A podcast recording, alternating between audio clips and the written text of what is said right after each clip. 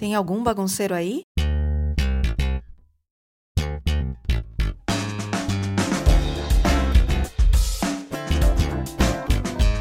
Aqui tem uma e vai começar a bagunça boa.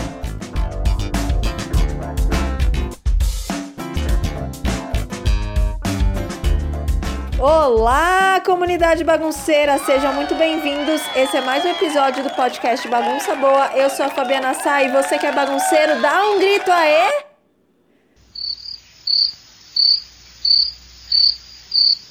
Não, peraí, gente. Você não é bagunceiro? Você não tá me ouvindo? Dá um grito aê!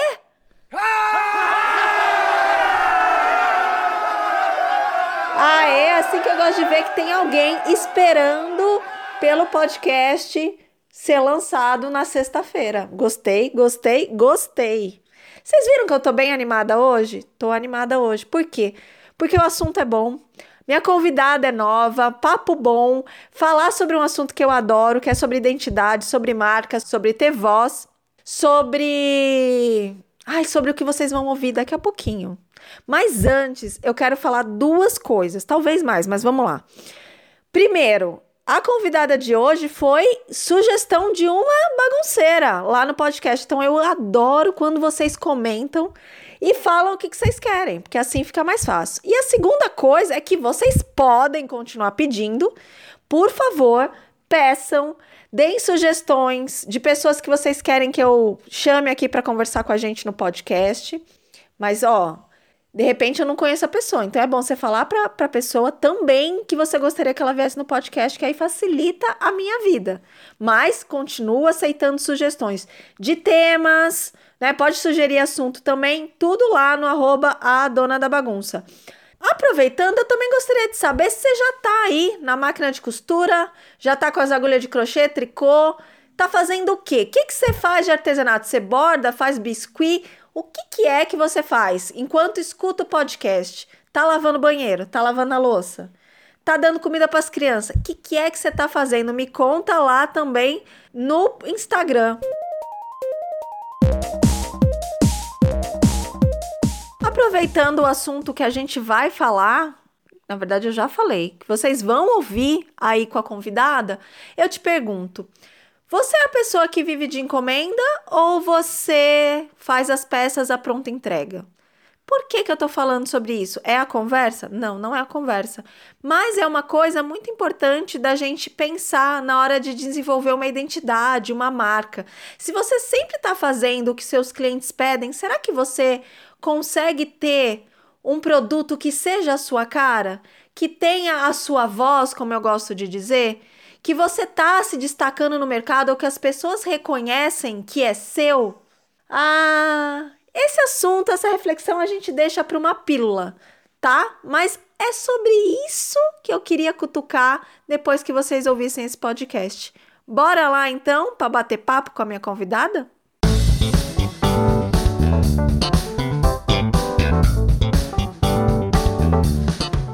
Aqui com a minha convidada, mas ela não está aqui. Estamos retomando a, o modelo de gravação do podcast como era antigamente, à distância. Então vocês vão ver a diferença que a gente não está interagindo uma no áudio da outra, mas vocês, o que vocês querem saber é a curiosidade mesmo. Então, minha convidada, por favor, se apresenta. Seu nome, onde você mora, manda aí sua biografia pra gente. Então vamos lá, Fabi. Eu sou a Alessandra, eu sou artesã é, e responsável pelo ateliê Coisa Mais Fofura. Eu moro em Criciúma, Santa Catarina, e eu trabalho com o meu ateliê agora em janeiro, ele faz nove anos. Começou tudo muito diferente e começou muito é, inesperado também. Na época que eu comecei a trabalhar com o ateliê, eu não sabia nem pregar um botão, essa é a verdade. Eu comecei porque eu tive alguns ruins momentos na vida, como todos temos. É, juntou com a, a, meu pai teve uma doença, um, um CA na base da língua. A gente, ele ficou doente por dois anos e meio e eu acompanhava. Era eu que fazia essa parte de médico, né, para frente, para trás com ele. Nesta época eu trabalhava com venda direta, venda de produtos de cosméticos. Eu tinha muitos produtos no carro Era minha lojinha e eu mandava pelas escolas, empresas, clientes, etc.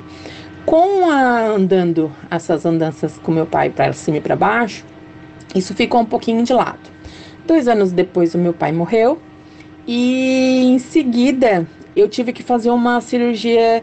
Eu também adoeci e acabei fazendo uma cirurgia. E à época, o meu médico, que, gente, que já me conhecia há um bom tempo, disse: Alessandra, tu tens que mudar de ramo, tu não pode mais trabalhar com isso. Isso porque eu levantava muito peso, essas coisas. Fiz uma cirurgia de vesícula. Eu disse: como? Se eu já trabalho com isso há sete anos, enfim. Não, tens que mudar. E com uma reunião de sugestão das minhas primas, uma delas, algumas sugeriram algumas coisas. Foi sugerido, ah, vende docinhos. Eu disse, não, gente, não vai dar certo, docinho eu como. E, não, vende bolos. Eu disse, bolos eu também como. E sugeriram outras coisas bem, uma coisa bem plural, assim, porque eu sempre trabalhei com vendas, essa é a minha área. A minha formação, eu sou formada em ADM na, na, na, na faculdade, na universidade, e trabalhei também nessa, nessa área, mas mais na muitas muito trabalhei na área de vendas também, de várias coisas, de lingerie, de gente, eu já vendi de um tudo nessa vida. Mas descambou que uma prima sugeriu que eu efetuasse uma é, que eu fizesse vendas de chaveirinhos de feltro. Na época, eu disse que diabo é feltro? Eu não sabia o que era feltro. Assim, ela me mostrou, né?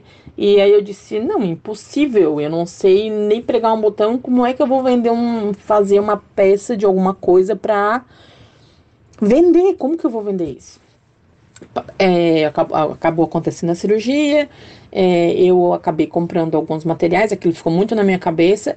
A primeira peça que eu fiz, eu tirei o molde da internet, era um, um urso e ele ficou com uma cara de elefante. Então, assim, eu não tive um grande sucesso na realização do meu, do meu, da minha tentativa. E depois, em seguida, depois de umas duas horas, eu tentei novamente é, desenhando. Eu nunca é, fiz desenhos. Eu gostava, eu fiz, eu fazia parte da, do contorno. E no feltro a gente sabe que os detalhes são, né, feitos à mão botões, miçangas, etc. Costura. E assim foi. Primeiro chaveiro ficou pronto. Em seguida, eu as meninas pediram para eu colocar na internet. Eu tive que pensar em alguma coisa de nome. Na época eu falava muito sobre coisa mais, eu usava a expressão coisa mais delícia e coisa mais fofura. Mas o coisa mais delícia ele remete muito à comida. E por fim, eu achei que coisa mais fofura tinha a ver comigo, com o meu gosto para as coisas, que eu sempre gostei dessas coisas muito coloridas e fofurentas. Optei por não a não concordância nominal, né? Que é a gente normalmente fala coisa mais fofa, coisa mais fofura, ele foge disso. E assim foi, assim nasceu coisa mais fofura.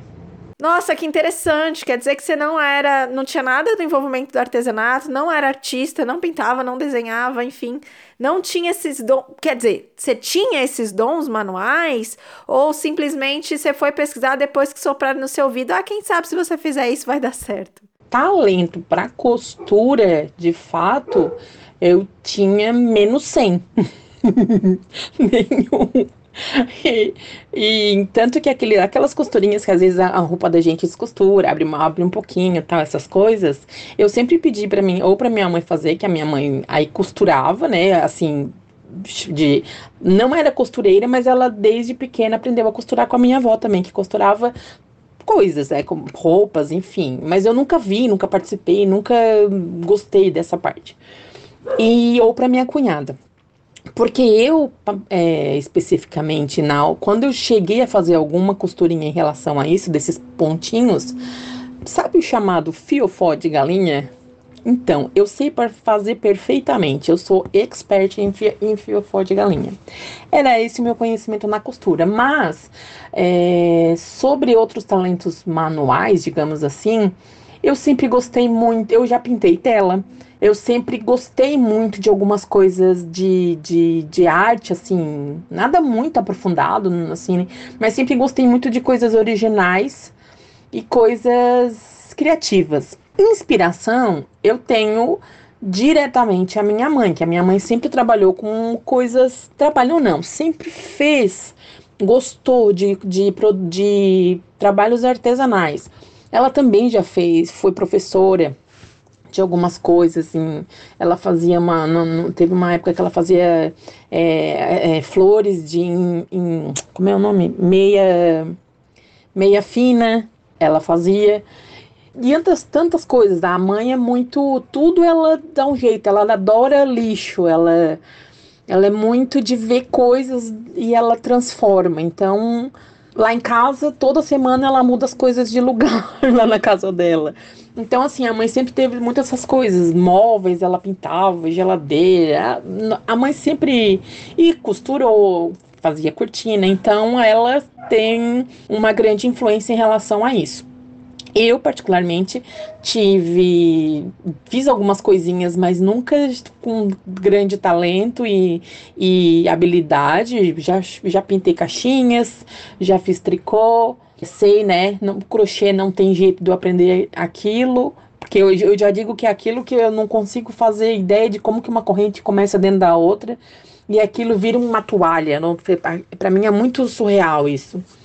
Mas para chegar onde eu cheguei é muito, né, longe, porque eu comecei no início costurando à mão, coisa que eu não tinha habilidade, e trabalhando com feltro. Então eu comecei deste jeito, foram dois anos trabalhando só com costura na mão. Depois disso eu comprei a minha primeira máquina. Aí mudou um pouco de figura. Hoje eu vejo o seu trabalho, eu que não te conheço há muito tempo, mas para mim, quando eu olho é, a coisa mais fofura, eu vejo costura, né, que você sempre está costurando, fazendo peças novas, e a sublimação. Então eu queria que você me contasse como é que você começou a costurar, você aprendeu pela internet, foi presencialmente, e de onde surgiu a sublimação? É, você aprendeu a desenhar e isso foi evoluindo? Conta um pouco aqui pra gente. A época, como eu disse antes, depois de dois anos eu, eu comprei uma máquina pequenininha, daquelas que parecem de brinquedo, mas não são e eu comecei a trabalhar com ela. Na verdade, ela ainda ficou quatro meses na caixa, que eu tinha medo de, de, de usar, porque eu achei, achava que ia quebrar, porque eu não sabia manusear. Mas eu nunca tive aulas, não, de costura, nunca tive. É, eu fui descobrindo, fui fazendo, fui descobrindo fazendo. Eu comecei fazendo paninhos de prato, costura reta, não, não tinha muita informação e também não, fui, não gostava muito de ficar vendo muita coisa, porque eu sempre gostei muito de originalidade. Por mais que isso seja muito controverso falar, mesmo que a gente esteja no, iniciando, eu sempre fui muito nessa linha.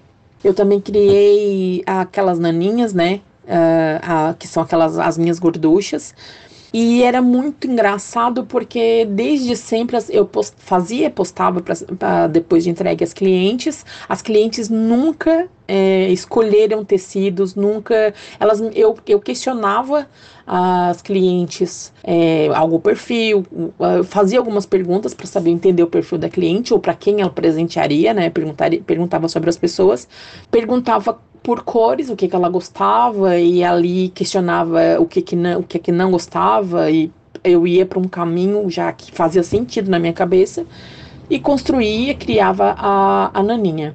Em momento algum, eu, de, eu devo ter feito umas 500, 600 naninhas dessa, eu nunca repeti uma, uma gorducha. Elas nunca tiveram o mesmo composite de cores, elas nunca tiveram. Elas podiam ter as cores que elas se casavam, mas nunca os mesmos tecidos. Aqueles tecidos, aquela, aquela naninha, aquela gorducha, naquele modelo, com aquelas estampas, elas eram exclusivas para aquela pessoa. Então eu gost, sempre gostei muito de, de personalidade, sempre gostei muito de, de originalidade não de personalizado, e sim personalidade mesmo, de identidade, que as pessoas soubessem que aquilo era, ela, era feito só, somente para elas e também que ela tivesse a, a própria gorducha tivesse identidade própria, né?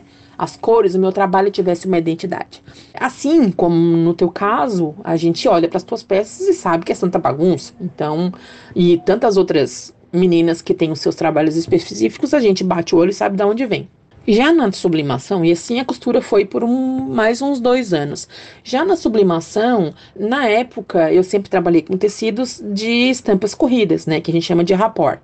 Algum, eu descobri em algum momento aquelas estampinhas da, de niqueleiras da, da meia tigela, da Fernanda que eu não conhecia na época, não, não sabia que, que aquilo existia. Então eu fui, comprei, inclusive eu tenho os painéis da, da, da, da Fernanda, só que existia um modelo e todo mundo fazia exatamente as mesmas coisas. Esse sempre foi o meu grande problema de identidade mesmo, sabe? Assim, é uma coisa dentro de mim. Eu nunca, eu nunca gostei, eu não consigo fazer a pessoa que é, faz tudo igual aos outros. Eu sempre quero, já isso visto desde o início do meu trabalho. Lá com as naninhas, antes disso, as, né, todas as peças que eu fazia, elas sempre eram únicas. Eu nunca repeti peças. Então, a, quando chegaram as, ao painel, os painéis da, da minha tigela, e eu comecei até procurei alguma coisa de fotos, sempre eu, eu, vi, eu sempre é, vi muitas fotos de muita gente para eu que eu me inspirasse em algo meu, né, que eu fosse transformar em aquilo para algo meu. E eu comecei a perceber que todo mundo fazia exatamente as mesmas coisas e aquilo começou a me incomodar muito. E por fim, nesse período, eu queria. É, muitas meninas me pediam muito a, a, os moldes da, da, da gorducha, mas eu também não achava justo não eu dar os moldes, mas é porque eu queria manter a, hoje, a, a originalidade para as minhas clientes. Eu queria manter a, a, a, essa exclusividade para as minhas clientes. Eu sempre trabalhei desse jeito. Aí eu procurei uma, uma estamparia, uma, uma. Na verdade, eu procurei. Fui, eu acabei chegando numa estamparia que eu fui para desenvolver a, essa parte da gorducha, né? A gorducha em si. Só que, conversando com a menina da empresa, com a Dai, a gente começou a conversar, e aí eu, eu falei que eu queria fazer assim, assim, que eu me tinha visto aquilo e aquilo, ah, que eram os painéis da, da, da, da Fernanda, e aquilo me chamava muita atenção. Aquilo, é, só que eu não queria fazer igual todo mundo, eu queria fazer algo diferente, mas eu fui pra, pra, pra ver pra mim, pra eu usar, pra eu trabalhar os produtos prontos. Esse, esse era o objetivo. E aí ela me perguntou, tá, mas por que que tu não cria uma coleção para ti? Eu disse, e pode? Assim, claro que pode. A gente desenvolve uns desenhos na modelagem que tu queres. É, eu conhecia zero também de, de sublimação. Eu nem sabia o que era isso, não, não tinha conhecimento algum disso. E ela disse, né, ela me explicou dava para fazer assim, assim, assim. Eu disse, tá, mas e, e, e os desenhos? Aí, na época, ela tinha. Ele tem designer próprio, né? Ela, na época, era, era outra menina, inclusive, que trabalhava. E aí eu disse, não, beleza, tu vai dizendo o que que tu queres, ela, a, a, ela vai é, pegando as tuas ideias e vai colocando no, no, desenho aquilo que tu queres. Eu disse, então, beleza, então vamos lá. E assim foi. Fomos desenvolvendo pelos primeiros desenhos. Fiz sem saber o que era, que hoje eu chamo de quadrante, com é, niqueleiras e, e, e, depois eu entendi que eu, eu, que eu queria fazer peças maiores e aí eu também ela acabou desenvolvendo a modelagem de uma necessaire G, né, né, com aquelas estampas. E eu comecei a, a fazer e apostar, costurar para vender para as minhas clientes, mas as minhas clientes de produto final, porque eu na verdade eu tenho acabo tendo dois nichos de mercado, que são as clientes de produto final e clientes de tecidos, né, que são outras colegas artesãs que também costuram, que também querem ter coisas diferentes para oferecer para suas clientes. Quando eu mostrei na rede, as meninas que eram minhas colegas enlouqueceram. Meu Deus, que tecido é esse? Que tecido é esse? Onde é que tu comprou? Onde é que tu comprou? Onde é que tu comprou? Eu só não comprei. É meu, eu fiz. Assim, como que tu fez? Não, então vende pra gente. Eu disse, não, como que eu vou vender uma coisa que é minha? Não, não fazia, nunca me passou pela cabeça nenhuma vírgula de que pudesse se comercializar isso, se eu, que eu pudesse. Até porque eu não sequer tinha dimensão do que era sublimação, do que era isso, esse mercado de artesanato. Por mais que eu tivesse dois anos, eu ainda era muito crua, era as pessoas foram entender que eu, quem era eu, é, qual era a minha cara, eu acho que uns quatro anos depois eu não aparecia. Então, isso sempre foi muito. Era um mundo que eu não me expunha, né? Depois disso, eu perguntei com a Dai, Dai, as meninas estão querendo assim, assim, comprar tal, dá para fazer isso? Claro que dá, vamos meter a cara. E assim começou. Olha só que interessante você ter tocado nisso sobre diferenciação, identidade e tal, porque a gente que está inserida no, no mundo artesanal, que acompanha vários ateliês, várias artesãs, o que acontece normalmente é a gente ver a aula, uma peça, ser multiplicada e replicada inúmeras e inúmeras vezes. E isso parece uma saturação do mercado, uma falta de identidade ou criatividade, enfim. Talvez por causa do começo que eu tive, da escolha de fazer uh, vendas no atacado, eu fiquei um pouco à margem disso. Eu só não fiquei completamente à margem porque eu ia todos os anos vender na Mega Artesanal ia, e via todo o mercado e via as coisas é, se repetindo em alguns lugares, claro, né? Com tecidos diferentes. Mas a gente sabe que às vezes lança um modelo X e aquilo todo mundo começa a fazer. Me incomodava demais e principalmente depois de entrar no Instagram é, e começar a seguir várias páginas, é, eu falava assim, gente, pelo amor de Deus, né? É, todo mundo faz a mesma coisa. Mas eu comecei a olhar para o lado de que o consumidor final, ele não segue 50 ateliês, 100 artesãs. Ele não sabe o que está sendo feito, né? Normalmente ele tem acesso a aquela artesã que está na cidade, ou é amiga dela, ou é amiga da amiga, ou é indicação de alguém do trabalho, enfim. E às vezes nas feiras, como tinha antigamente, as feirinhas e bazares. E às vezes uma peça que é antiga pra gente, que a gente já viu ela há dois, três anos, é ainda um sucesso de venda, porque pro público final, aquilo não é o que a gente tá vendo todo dia ali sendo massacrado nas redes sociais, porque para ele não é o, o, foco, não é isso que ele tá vendo todo dia, 50, em 50 lugares diferentes. Bom, eu percebi que isso é, é muito de quem está mergulhado na bolha. E já que você tocou nesse assunto, como é que você está lidando? Se isso é um incômodo mesmo para quem está mergulhado, para quem está na bolha, como é que você tem lidado com isso, já que você decidiu vender para artesã? Assim como eu, você vende para artesã, decidiu fazer a sublimação, os tecidos, as estampas, é, as pessoas conseguem fazer né, a, algumas peças pelos painéis e tal.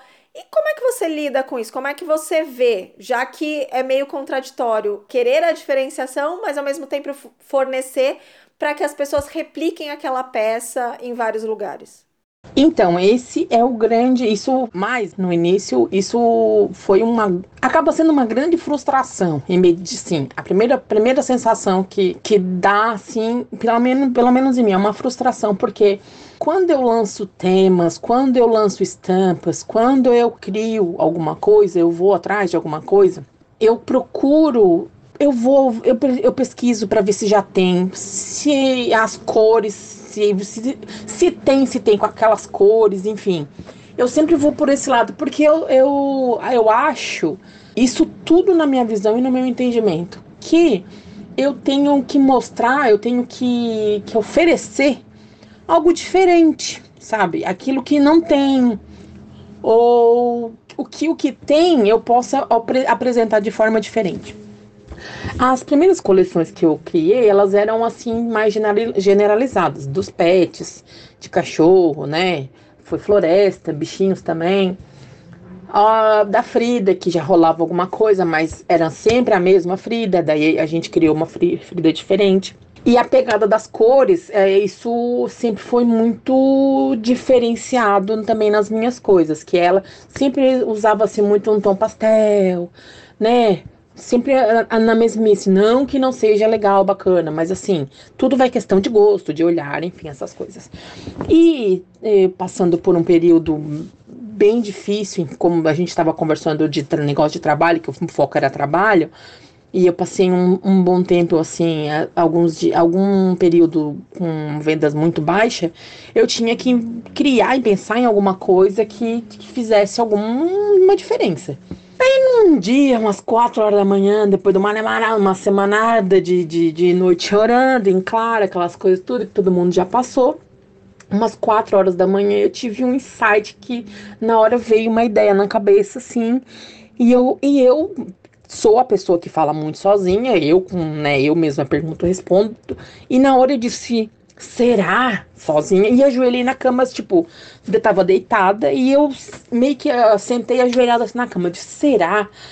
Que foi exatamente a coleção de santinhos. Então, assim, eu já tinha visto tecidos de santos, na mesma hora eu comecei a pesquisar, pesquisar já, mas eu sempre, inclusive, do de santos com as imagens sacras comuns, aquelas imagens que a gente vê na igreja, de gesso, tal, etc. De madeira, enfim. E é, com, aquelas imagens. E eu queria trazer para o meu mundo fofura. Então eu imaginei algo daquele, justamente daquilo que, eu, que foi feito. Então a gente sentou, conversei, e aí uh, uh, nessa época eu ainda não fazia absolutamente nada na, na, na, nos desenhos, mas tudo era exatamente como estava na minha cabeça. Eu, eu digo que a, que a designer ela lia minhas, os meus pensamentos, não ia uma linha. Eu quando eu imaginava, eu tinha aquilo na minha cabeça. Não queria diferente daquilo. E a gente teve alguns problemas já por causa disso, mas até que chegasse aonde eu queria, então cada detalhe do que tem ali era daquele jeito que eu queria. E fizemos, chegamos, ela, inclusive, ela, ela argumentava não, mas é, as cores dos santos não são essas. Eu disse, mas não me importa, eu quero algo lúdico, eu quero assim, eu quero nessas cores.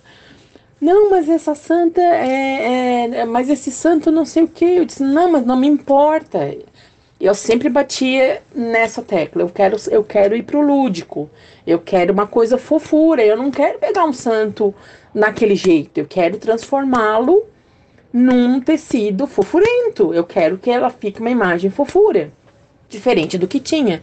Tinham algumas coisas, mas para papelaria, mas bem diferentes ainda das minhas coisas. Tal qual foi minha surpresa, mas assim, de certa forma não, mas foi, porque nós somos, ainda somos um, um, um país agora já também nem sei mais, né? Mas era de maioria católica e os, os católicos são muito fervorosos e, e os religiosos consumem muito essas coisas foi uma loucura, né? De, de a hora que saiu assim, foi uma loucura daquilo, foi o meu start, foi onde eu comecei a aparecer, comecei a minha cara aparecer mais, assim, porque eu tinha que vir dar explicações, eu tinha que vir dar. Assinei algumas peças fazer, né? Eu tive que vir mais à frente da, da, da coisa mais fofura, começou a, a ficar muito vinculado, né?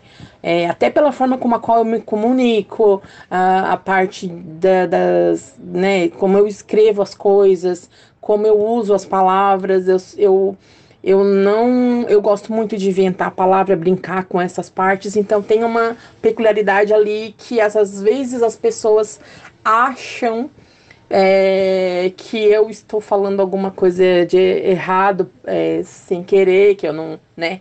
Mas elas são propositais. Então, todas as, as os erros, eles é, gramaticais, principalmente, ortográficos também, eles são propositais.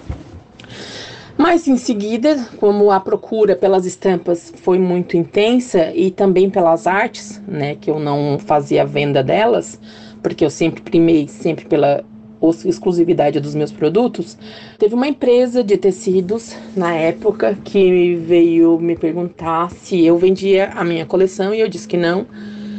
E aí, se eu não cedia as imagens, depois disse que perguntar que se, se comprava, eu disse que não. Ela disse: Não, tu, tem, tu não queres, se eu não ia ceder, porque eu não teria. Eu não era, eu era muito pequena, eu era muito insignificante é, para o mercado de trabalho deles, que eles teriam competência para fazer uma, uma, uma venda de fato maior, né?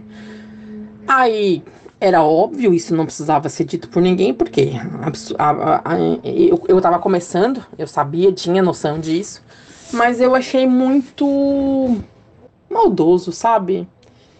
Eu não sei nem te explicar, foi uma coisa muito desagradável. Mas deixei passar não me interessava essa passar para frente as minhas coisas, até porque não seriam vinculadas a mim nada. E aí outra, uma outra designer começou a vender as imagens, redesenhar uh, os santos, os santinhos, e, e aí isso virou uma, uma opção para outras pessoas. A grande diferença é que, se vocês observarem, se as pessoas observarem, a grande maioria das artes, daquilo tudo que tem, todas elas são exatamente com os mesmos personagens, os mesmos bonecos, os mesmos, porque são todos feitos pelas mesmas pessoas. As únicas estampas que são feitas com originalidade, com, com desenhos próprios, daí são os meus. Graças a Deus, porque eu continuo mantendo a minha linha de originalidade, de, de personalidade da, da minha marca mas a grande parte de papelaria, de tecidos, várias empresas, não só uma, tanto empresas grandes quanto empresas menores, também assim como eu, né, que tem a gente tem essas empresas dentro de casa ou empresas um pouco menores, trabalham exatamente com as mesmas coisas. Confesso que me dá um certo orgulho eu manter a minha coleção de santinhos exclusiva. Peraí, eu fiquei com uma dúvida, não sei se eu me perdi no meio da história. Mas você agora desenha ou você continua falando para essa pessoa desenhar essa que é, ouve a sua mente? Não, agora as coisas mudaram um pouco. O que que acontece? Na época, é, essa empresa também estava começando e eles tinham uma clientela bem menor. Eu fui uma das primeiras clientes dessa empresa. Então a gente tinha mais tempo para criar uma coleção grande. As minhas coisas sempre tiveram muitas modelagens, muitas estampas. Hoje, já depois de um tempo, passou a não ficar mais assim. Eles começaram a ter outros clientes, começaram a crescer já de, de uma forma bem maior. Então, aos poucos, eu fui passando para a parte da criação em si, trabalhando com as imagens. O que eu sou uma arte finalista. O que é isso? Algumas alguns kits de alguns digitais. Alguns kits digitais eu compro, todas as, as, as as minhas artes elas são compradas ou elas são desenvolvidas especificamente para minha marca. Então eu uso é, muita coisa gringa, onde eu crio algumas estampas. Então eu faço a arte final. Eu compro os elementos e crio a estampa. A estampa ela é exclusiva. A arte ela é de algum designer. E uh, algumas coleções elas são exclusivas de fato todo, inclusive os personagens. Então eles foram criados, foi criado e pago para ficar só com só só eu tenho. Então alguns desenhos de personagens, eles são só meus. Essa pessoa que trabalhava nesse, nessa empresa, ela se desligou ela foi trabalhar numa outra empresa e ela continuou desenvolvendo os personagens para mim. Ela não conseguia mais fazer as estampas inteiras, com fundo, com a modelagem, com cores. Ela trabalhava, eu chamo que é o boneco. Ela fazia o boneco e eu desenvolvia o resto. Então, hoje eu crio a estampa toda. Hoje é tudo eu que faço. Eu crio todas as estampas eu compro alguns kits digitais de algumas meninas, é, algumas designers, tanto nacionais quanto gringas, mais elementos, mais aquela arte final, as cores, a, é, a, onde que vai o que, a, a, disposição dos elementos, sou eu que sou eu que faço tudo. A, as modelagens, botar nas modelagens, enfim. Aí eu faço, hoje sou eu que faço tudo. Ah, tá. Agora eu entendi que tudo passou por um processo até você conseguir deixar mais com a sua cara, com a sua identidade e ficar bem autoral. Aí a minha pergunta é sobre a sublimação, porque você não trabalha mais só com tecido. Você faz caneca, você faz outros produtos. E isso você faz sozinha na sua casa ou como é que funciona? A sublimação das canecas, sim dos tecidos, eles são rodados de forma industrial. De, com uma impressora, ela é gigante, ela deve ter uns 2 ou 3 metros de largura, 2 metros e meio, acho, e, e, é rodado numa calandra. Então é todo o processo industrial, não é feito em prensas pequenas, como a gente vê a maioria das pessoas fazendo, né? Principalmente agora nessa, nessa pandemia que, como muita gente perdeu o trabalho e ficou em casa, teve que ficar em casa, é, muita gente optou pela, pela sublimação, acabaram comprando prensas, prensa de, de, de canecas, prensa de tecidos, aquelas prensa, prensas planas e fazendo em casa. Os meus tecidos, eles são rodados na calandra, numa, numa dentro de uma estamparia.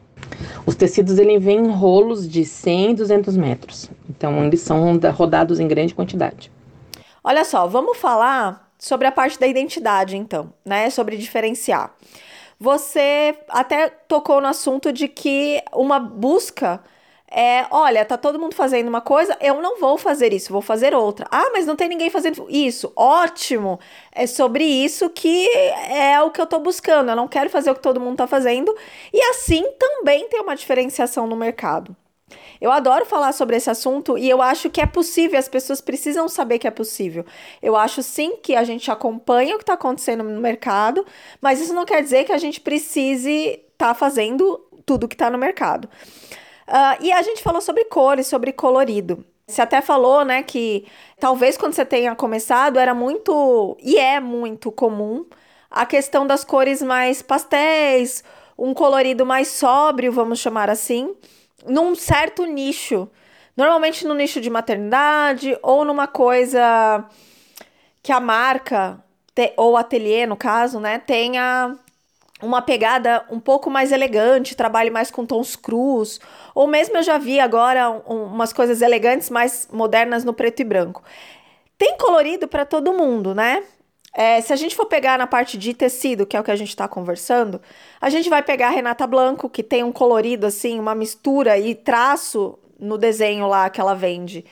Totalmente característico. A gente pega Afonso Franco, que também é bem colorido, com cores vibrantes, mas já num outro numa outra, num outro tipo de mistura. A gente tem a Fernanda da Minha Tigela também com cores vibrantes, é, com desenhos mais, a gente pode chamar de infantis, porque é muito cheio de bichinho. A gente tem você, que também tá num colorido, e a gente tem vários outros. Eu acho que tem lugar para todo mundo. Tem lugar para a galera do tom pastel, dos neutros, dos vibrantes, dos chocantes, né? Eu não sou a vibe do neon, mas também tem, tem lugar para a vibe do neon. Isso é diverso, né? Então, assim, cada vez mais você não precisa estar dentro de uma caixa. E aí eu aproveito para te perguntar como é que você se vê nesse colorido do artesanato. E aquilo, né? Tem lugar para todo mundo? Todo mundo vai ter espaço no, no seu colorido? O colorido é diferente para cada um? Fabi, lugar para todo mundo sempre tem. A gente tem uma infinidade de possibilidades que a gente pode trabalhar e os gostos das pessoas são muito diferentes. Então a gente consegue acessar na hora de criar lugares que nos deixam confortáveis. Para mim, a confortabilidade ela vai diretamente nas cores. Eu gosto de cores fortes. É, sempre, sempre fui de gostar de cores fortes. Combinar cores, mas a, a, a cor que mais me agrada é, é o amarelo e eu consigo fazer com que o amarelo se encaixe na minha cabeça com diversas combinações. E isso me encanta, me encanta. É como se eu chamo de eu digo que o amarelo é uma cor coringa. E eu me inspiro, eu gosto de me inspirar muito nas cores da natureza, vendo tanto fotos de artistas, sabe? De fotos de artistas de, de coisas de natureza mas e trabalhar opções. Eu vou testando umas cores com as outras, vou modificando, eu vou costurando essas cores. Elas fazem, eu não consigo é, usar outra palavra, eu sempre uso essa expressão porque é assim que eu enxergo, é assim que eu vejo dentro da minha cabeça. As cores dentro da minha cabeça, elas fazem um sentido elas têm, elas têm um porquê de estar tá uma do lado da outra. Mas para mim, é o meu modo de ver. Eu sei que para algumas pessoas é, é, às vezes é um pouco difícil, porque o processo de criação ele é muito particular. Às vezes tem gente que se, se inspira com música, é, ouvindo música, ouvindo. Tem gente que trabalha, é, consegue fazer criação com a TV ligada, com o telefone funcionando, com criança gritando, com o cachorro latindo. Eu gosto muito do silêncio, por mais esquisito que isso seja. E o silêncio, para mim, ele é multicolorido. Então é um momento, eu adoro criar na madrugada, que é o momento de mais, mais silêncio que a gente tem. E é onde é, eu, eu tenho mais inspiração, onde eu cada vez me inspiro mais é nesse momento de silêncio, que para mim o silêncio ele é muito colorido. Putz, é super verdade. Eu lembro no, num dos pedidos que você fez, eu não lembro se foi o primeiro de cursor, que você frisou muito bem, Fabiana. Eu quero que tem amarelo. Eu quero que toda, toda a combinação tenha amarelo. É uma característica mesmo do seu trabalho, que às vezes pode ser essa, pode ser de cor. Eu não tinha uma combinação de amarelo, na verdade, eu ainda não tenho uma combinação que o amarelo seja predominante, né? Que ela seja a base. É, ela sempre tá como coadjuvante em algumas combinações. Mas eu lembro que eu fiz exatamente para você, que você pediu uma quantidade grande, e eu fui, tipo, tudo tinha amarelo, tudo com, eram todas as cores combinando com amarelo. Então, isso é uma característica muito solar, né, da sua coloração, vamos chamar assim. E falando de identidade, isso é muito característica, né? Não só de uma cor predominante, como a sua é o amarelo, mas de formas. Tem gente que gosta mais de formas arredondadas, às vezes na hora de modelar. Tem gente que gosta de muito estruturado, né? A, a peça bem estruturada. Tem outras que gostam de coisas mais molengas. Tem gente que gosta de linhas retas, outra de linhas diagonais. Às vezes, para fazer um bolso, se você é a pessoa do, da linha diagonal, seu bolso pode ter um corte diagonal diferenciado ou arredondado. Eu percebo que as pessoas não, não param para se atentar a isso. Vão lá ver como é que fulana tá fazendo e acaba não colocando a identidade, que às vezes é só o bolso, um bolso, um, um patchwork atravessado, sei lá. Enfim, tô aqui devaneando, mas é, é super faz sentido isso de buscar algumas cores que às vezes é, é a cor, né? Buscar algumas coisas que às vezes é, é a linha de, de trabalho mesmo, em, é, falando de estrutura. Ai, vou aproveitar aqui para falar que amarelo não é a minha cor preferida, não é a minha cor principal. Eu, por exemplo, gosto muito de coordenar para mim. Uma cor coringa é o vermelho, assim. Adoro trabalhar com vermelho. Para mim, ela é uma cor que combina com praticamente tudo. Ela e o fúcsia, que é aquele é, para quem não sabe, é aquele rosa mais arroxeado, vamos dizer assim, um pink bem escuro mais arroxeado. Eu acho que elas, para mim, na minha identidade de coloração, faz super sentido. E é sobre isso que eu acho que as pessoas têm que pensar. O que, que faz sentido é, no seu ateliê? Às vezes é a combinação de cor que vai fazer a diferença. As cores predominantes que você gosta de trabalhar, é isso que vai atrair um público e é isso que pode dar uma identidade para o seu ateliê que as pessoas reconheçam. Nossa, essa combinação é muito a cara de fulana. Ou às vezes uma estampa que tem as cores provavelmente a Alessandra vai é, sempre tendenciar a escolher estampas ou bases para o amarelo e eu provavelmente vou para o vermelho, vou para o fúcsia, vou para algumas coisas que são mais a característica do meu ateliê. Então pensem também sobre isso. E eu gosto muito de falar, na verdade, sobre é, como isso pode gerar a identidade. Como essas coisas, né, que eu acabei de falar, criam uma identidade de marca, dão personalidade. E quem é minha aluna escuta sobre soltar a voz, de você ter uma voz e essa voz, na verdade, ser o seu trabalho, já que a gente está falando de artesanato, é, é a sua voz visual.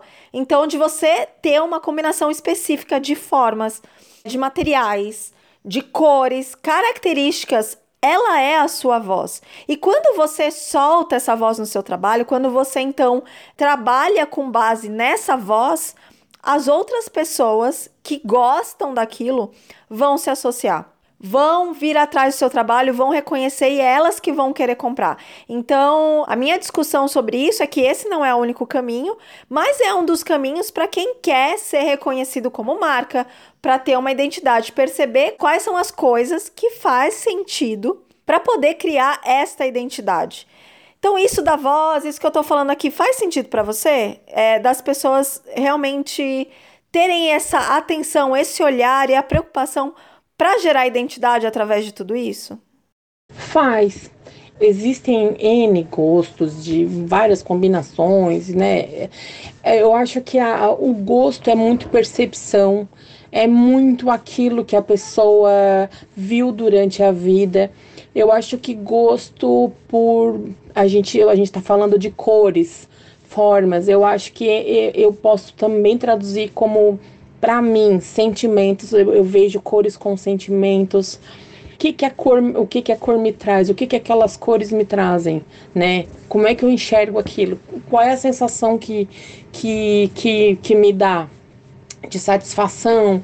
É um, é um leque de caminhos que a gente pode falar sobre, mas eu acho que, no meu entendimento, cor é sentimento e a partir do momento que existe essa identifica identificação, que, a, que o meu cliente, que as pessoas que me cercam, até às vezes não cliente, mas consome de, de, de acompanhar o trabalho, digamos assim, porque essa pessoa acaba sendo uma, um, uma cliente também de forma de, de, consum, de consumir de forma virtual, né, o conteúdo, e é aquilo que lhe agrada, é aquilo que ela aprendeu durante o que ela conviveu durante a vida, as coisas que ela enxergou. A gente tem são várias percepções, pessoas que são que mais viajadas, pessoas aonde é o meio de convívio delas, pessoas, né? Eu acho que diz muito é culturalmente. Eu acho que abrange muita coisa, é um, um mundo muito amplo que é possível, a gente, a gente vai falar de várias percepções. É tudo aquilo que cada, eh, cada um enxerga. Assim como as pessoas percebem, às vezes as cores para elas não dizem nada, mas a música diz. Então se encaixa desse jeito individualmente para cada pessoa. É muito individual, eu acho. Ainda falando de identidade, a gente falou de cores, eu quero falar de formas. Pensando no seu nome, coisa mais fofura, fofura para mim tá muito ligado a formas arredondadas. Não sei se você sabe, mas é, a gente é programado até biologicamente para gostar de coisas arredondadas é, na forma de filhotes. É, os filhotes, principalmente de mamíferos, eles nascem né, arredondados. Então a gente gosta do cachorrinho, a gente gosta da baleia, a gente gosta do filhote de rinoceronte, enfim. É, porque normalmente filhote eles são mais arredondados. E isso para mim remete muito à fofura, né? É, para mim, bebê, filhote é muito é muita coisa fofa, né? A gente até muda a voz quando vê um filhote, de tão fofo que a gente não se aguenta. E aí eu queria saber se você vê de alguma forma o seu trabalho ou o seu nome tem a ver com isso do mais fofura e de ter essas formas arredondadas, ou tô aqui meio pirando? Então, a minha concepção de fofura vai um pouquinho diferente, talvez, é como eu enxergo, mas eu não especificamente para as formas arredondadas. Eu nunca nem tinha sequer parado para pensar sobre isso, mas sobre as coisas mais cutis mesmo com cores mais vibrantes, mais a forma de apresentação visual do que especificamente as formas trabalhadas dos personagens trabalhados, independente de suas linhas. Acredito, eu nunca tive, por exemplo, eu nunca criei especificamente para crianças. Ah, apesar de muita gente achar, ah, mas não, não tem nada para menino, para menina. Não, é, porque não são esses, não, eu não, eu não, não sou, não é para eles que eu crio, eu crio para adultos que gostam de coisas fofurentas. que, eles, que elas podem ser utilizadas para as crianças, eventualmente, pode, né? Porque não tem problema nenhum, ah, exceto algumas canecas hemocriadas que daí a gente já não pode usar. Mas, de forma geral, eu vejo mais como uma concepção de arte mesmo, de estrutura real, a forma como ela é montada, a parte cult, a fofura, é mais do que o infantil. Eu acho que mais, se encaixa mais nesse, nesse lado. Já que você tocou no assunto canecas, recentemente você lançou uma coleção de canecas com alguns termos, algumas palavras, como diria minha mãe, chulas, que envolvem alguns termos com palavrão, que algumas pessoas veem como termos ofensivos. Eu mesmo lancei nas opções lá do meu chaveiro mensageiro, que eu coloco palavras, tinha tem uma opção de foda-se. Algumas pessoas adoram né? É, o termo tacar foda-se também virou, ficou mais popular, mas eu sei que você foi além disso, colocou outros termos que eu vejo em marcas que têm produtos muito voltados para o público LGBT e para uma juventude que leva esses termos como gírias, como brincadeira, como termos para dar risada. São ironias que viraram jargões. Só que eu vejo outras marcas que não têm a sua identidade, é por isso que é tão interessante, que são produtos mais neutros, vamos chamar assim, né? Eu já vi outras canecas, tem uma marca muito famosa, outras canecas que faz esse jogo de ironia, que é muito legal, mas as canecas são brancas ou transparentes, como eles lançaram ultimamente. E você inovou fazendo com todos esses desenhos que são mais fofos mesmo, que tem até uma pegada infantil, mesmo não sendo para o público infantil. Talvez isso de alguma forma tenha chocado uma parte do seu público. Como é que foi a recepção dessa coleção? Menina, essa coleção foi um bafão. Mas quando eu comecei a criar essa coleção, a princípio o meu foco era o público LGBTQI+ na época. Mas, ao mesmo tempo, é exatamente aquilo que, que tu falaste ainda há pouco.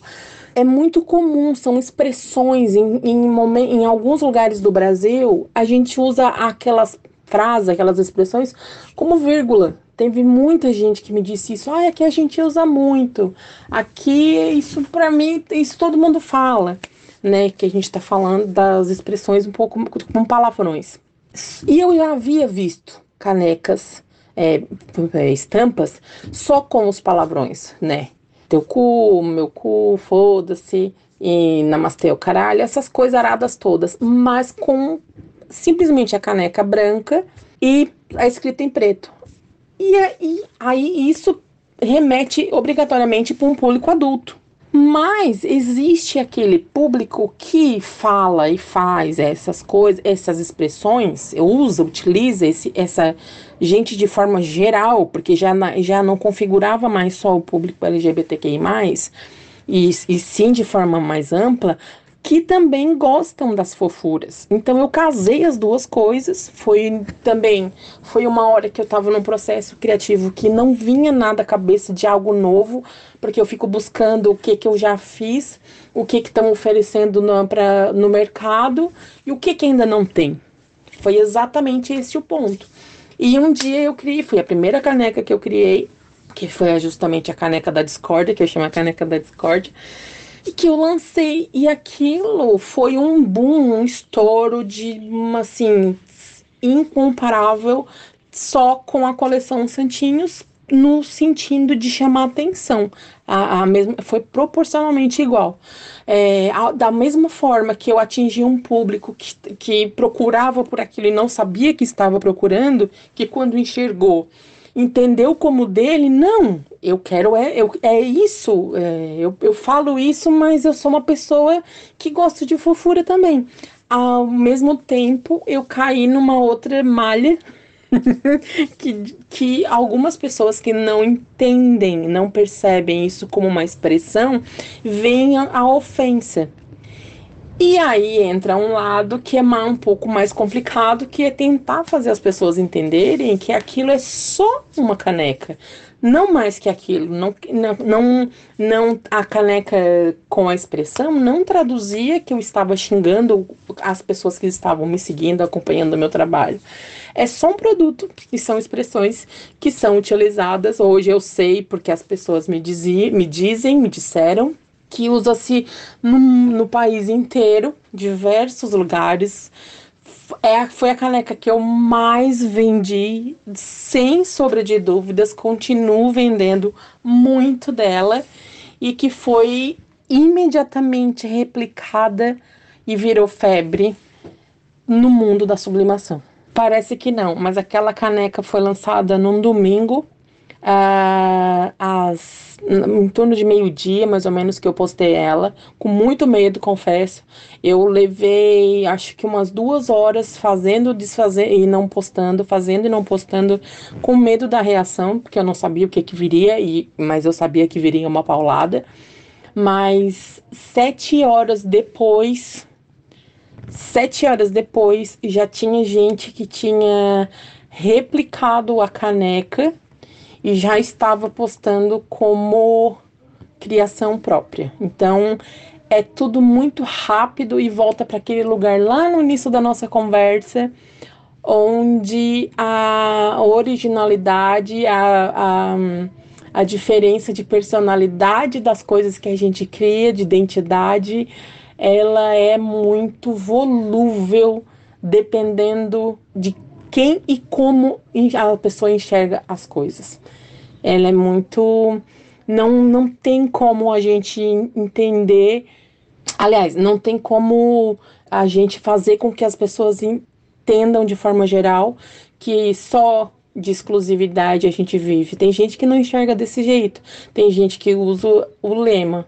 Isso eu escuto há muito tempo. Você cria e a gente copia. E aí, às vezes, acontece. Bom, eu quero ignorar, tá? Então vou pedir um minuto de silêncio para ignorar essa. Não quero discutir, não quero comentar, tá, gente?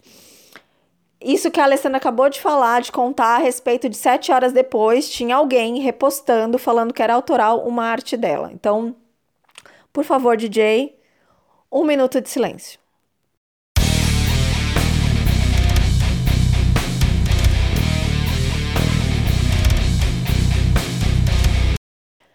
Obrigada a você que respeitou esse um minuto de silêncio de indignação. Mas vamos voltar aqui para nossa conversa. A minha pergunta diante de tudo isso, dessa coleção e tal, é: você acredita que no mundo do artesanato é uma galera mais careta? É uma galera mais descolada ou é uma galera teu cu? Né? Que, para quem não sabe, é a, a, caneca polêmica, tinha a frase teu cu. E eu nem sei, na verdade, se eu estou usando o termo de forma correta. Ah, porque eu, eu sou da turma do dane-se, entendeu? É, é, o, pra mim, o teu cu é o dane-se. É, eu faço o que eu quero. Se você gosta de outra coisa, você compra outra coisa. Se eu gosto de uma coisa, eu compro essa coisa. E a gente vive e convive na maior é, normalidade. Eu acho que tem tudo. Eu acho que tem os caretas, tem os descolados e tem teu cu. É, é aquilo, é, é, mais como a gente recebe a coisa, né?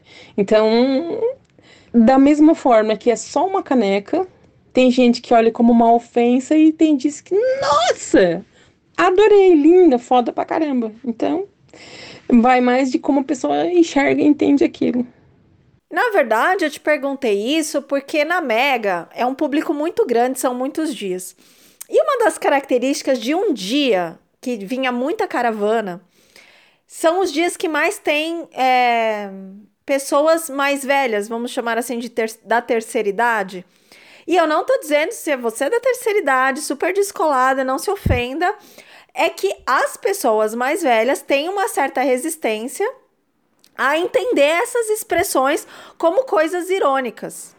Eu vejo de assim, é muito como a pessoa enxerga. Não tem como ser diferente.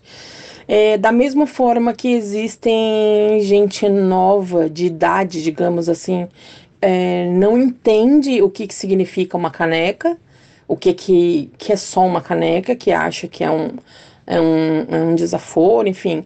Temos as velhinhas também, claro que em sua maioria elas são mais contidas, elas são mais resistentes a, essa, a essas mudanças, essas é, a, a novas adoções culturais, digamos assim.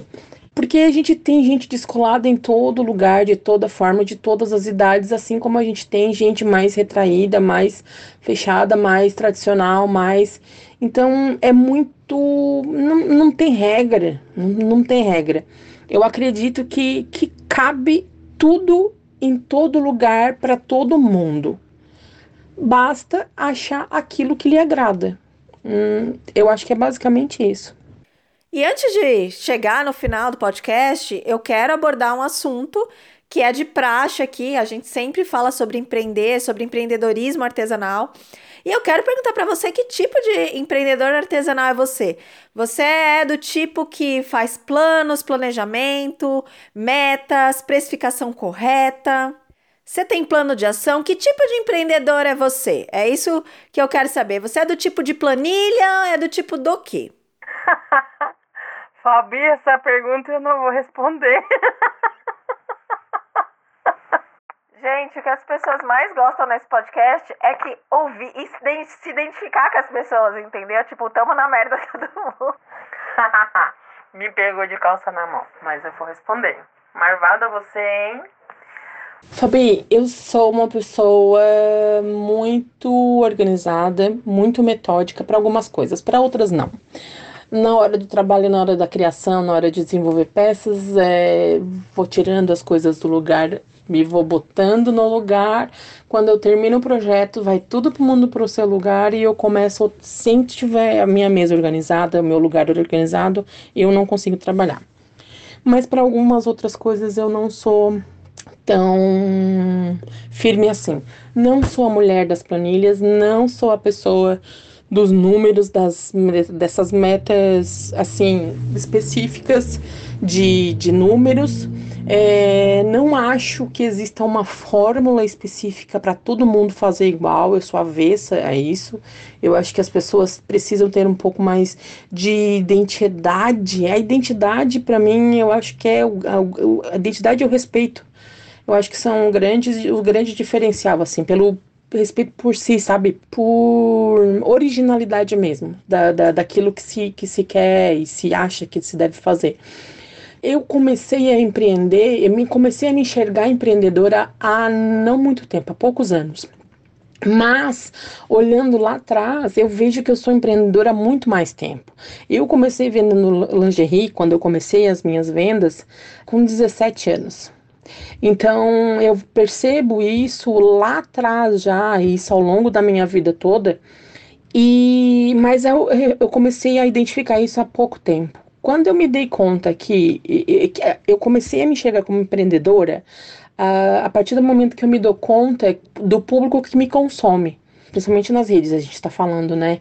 Quando eu entendo que eu tenho dois públicos, dois nichos, que são as pessoas que compram os meus produtos prontos e as pessoas que são as minhas colegas que querem saber o que eu faço, como eu faço, aquilo que eu uso, querem usar o que eu uso, eu entendo que eu acabo influenciando e ajudando outras pessoas.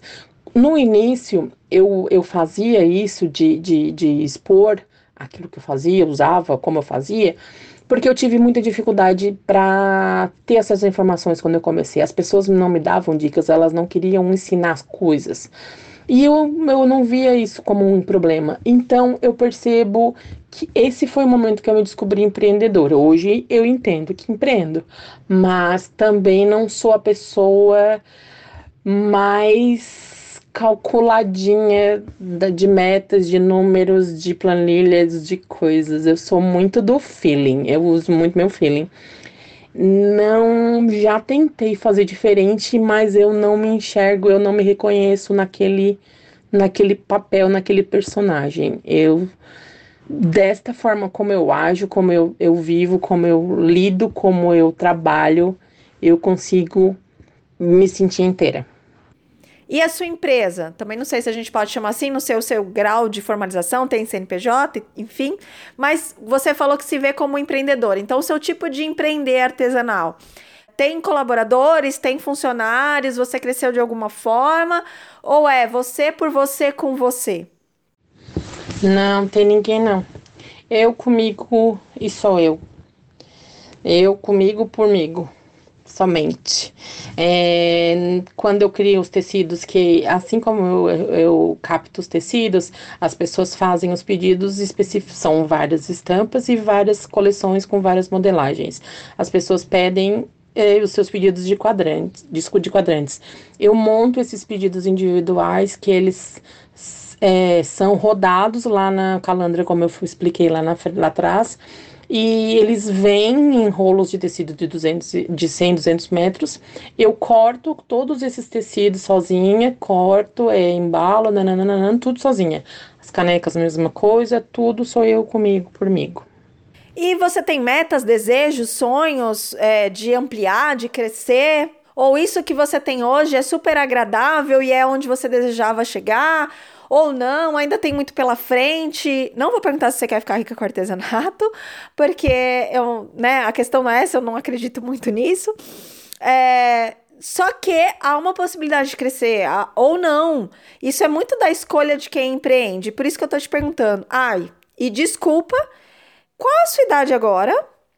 E faz quanto tempo que você começou até agora? Qual, o tempo da sua trajetória? Porque isso às vezes influencia. Mas a grande questão é: você tá confortável ou quer crescer? Quais são os planos futuros? então, é, eu tenho eu tenho 45 anos.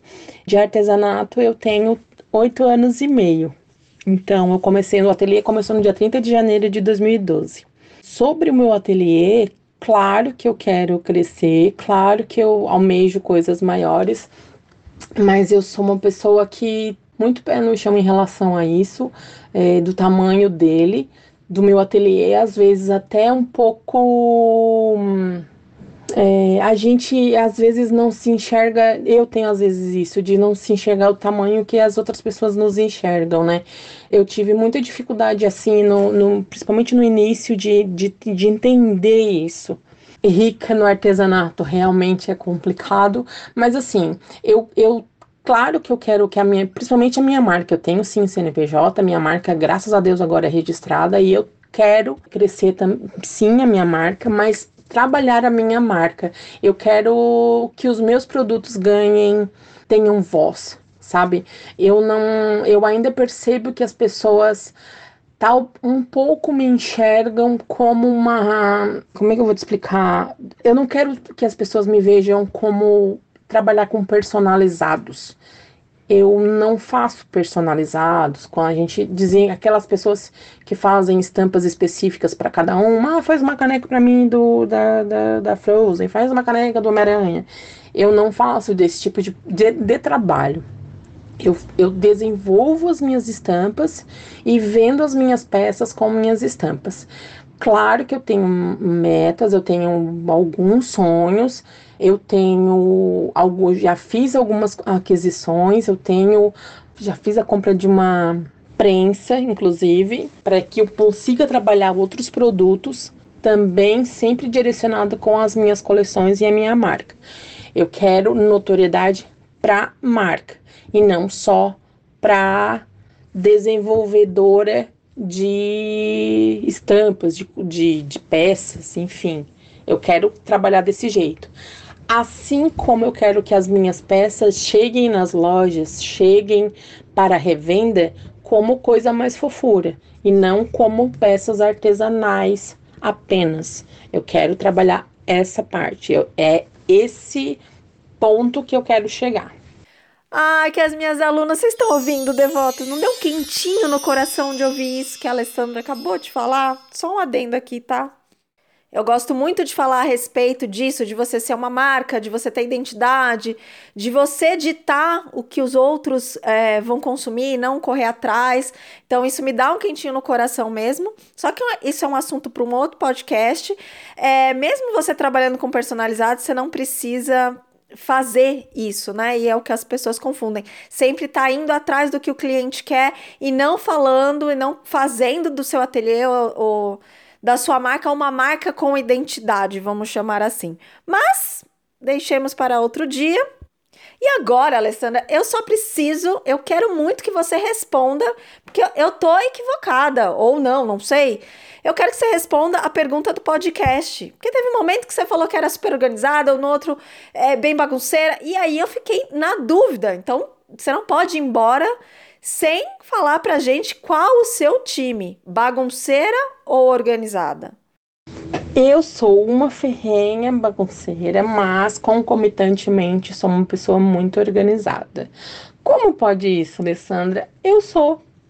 Eu sou, para algumas coisas, eu sou absolutamente muito organizada, muito metódica, e se algo foge daquele daquele script ali, eu não consigo dar sequência. É, eu tenho que começar tudo de novo, porque dá um tilt na pessoa e aí a coisa não funciona. Mas para outras coisas, é, de forma mais abstrata, de mais de forma mais lúdica, minha cabeça é uma bagunça total. as minhas ideias, a hora que vem o momento criativo, a, as, as ideias, as, as, as coisas. Eu tenho um personagem na minha cabeça que eu acho que ele faz ginástica olímpica, porque ele vive dando flick-flack para frente e para trás com o escarpado, com o joelho dobrado junto para frente, mortal para frente, do split para trás. E é sensacional, porque eu sou essa pessoa que faz as duas coisas ao mesmo tempo, que é ser muito organizada e ser absolutamente bagunceira. Sou eu, a Ali da coisa mais fofura. Olha, achei bem interessante essa nova modalidade, essa nova sessão de ser bagunceira bipolar, né? Uma hora eu sou, outra hora eu não sou, eu sou um misto e vou vivendo assim. Ou seja, cada uma é bagunceira do seu jeito. Bom, Ale, eu quero te agradecer demais de você ter vindo aqui para o podcast. Quero que você se despeça do pessoal, mas antes, não esqueça de fazer o seu publi, falar onde as pessoas te acham, onde que elas correm para comprar os seus produtos é, enlouquecidamente. Faz aí o seu publi, o podcast é seu. Muito, muito obrigada por ter vindo. Bora de publi. Ah, o meu Instagram é coisa mais fofura. Lá vocês encontram desde o início as coisas que eu, as peças que eu fazia, que eu desenvolvo, que eu crio, é, as minhas estampas, a venda do, dos tecidos também, hum, as canecas e logo terão outros produtos agora com as novas metas aí divulgadas. Tem o meu site que é o www.coisamaisfofura.com.br. Aos poucos eu tô migrando para lá porque eu atendia tudo pelo WhatsApp sozinha também, socorro. Mas agora consegui é, desenvolver o site, ah, vai ficar mais fácil para todo mundo, para mim também, principalmente para os clientes, tudo num lugar só. Uh, tem o TikTok, arroba Coisa Mais Fofura também, a página no Instagram, Coisa Mais Fofura, acho que é isso. São as minhas redes. Sobre o convite, eu preciso te agradecer muito por esse convite. Desde o início eu te disse que era uma honra estar aqui, te descobrir nas redes as tuas coisas e, e a partir de então eu te sigo como um, uma super inspiração.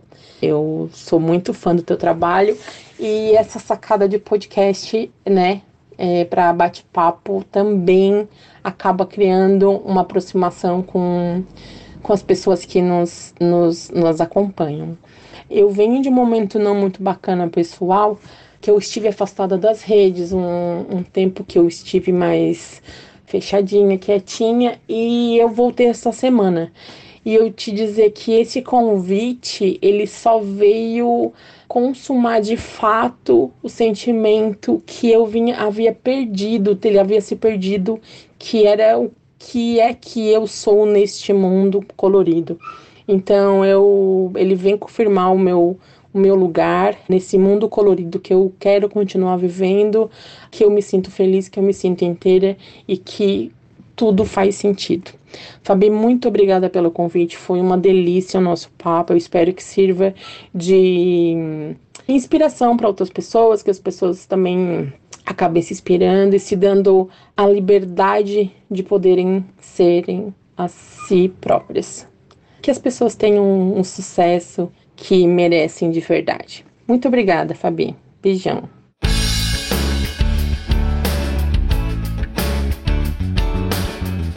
Chegamos ao final de mais um episódio e você tá aqui, tá me ouvindo. Se o sinal que você gostou, se você gostou, deixa lá seu comentário no arroba dona da bagunça, deixa um recado para mim, ou pra Alessandra, ou uma sugestão, ou uma crítica construtiva que a gente gosta.